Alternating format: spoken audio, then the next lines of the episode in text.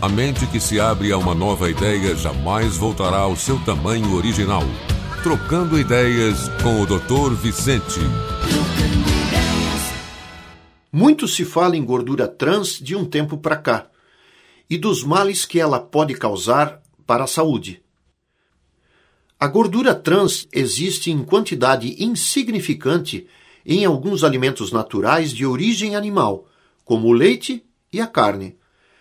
Os problemas de saúde vêm da gordura trans produzida pelo processo de hidrogenação de óleos vegetais, com que se fazem as margarinas e muitos alimentos industrializados, como recheios de biscoitos, salgadinhos, congelados, pastéis, sopas e cremes em pó, coberturas, sorvetes, pães, bolos, tortas, entre outros. A gordura trans ou gordura hidrogenada não é essencial para o organismo e não traz nenhum benefício à saúde. Ao contrário, ela só causa problemas de saúde.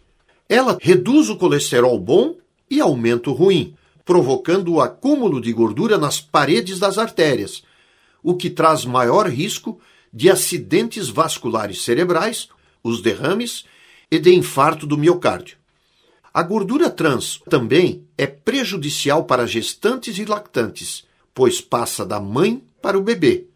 Por isso, muita atenção! Olhe o rótulo dos produtos e evite a gordura trans.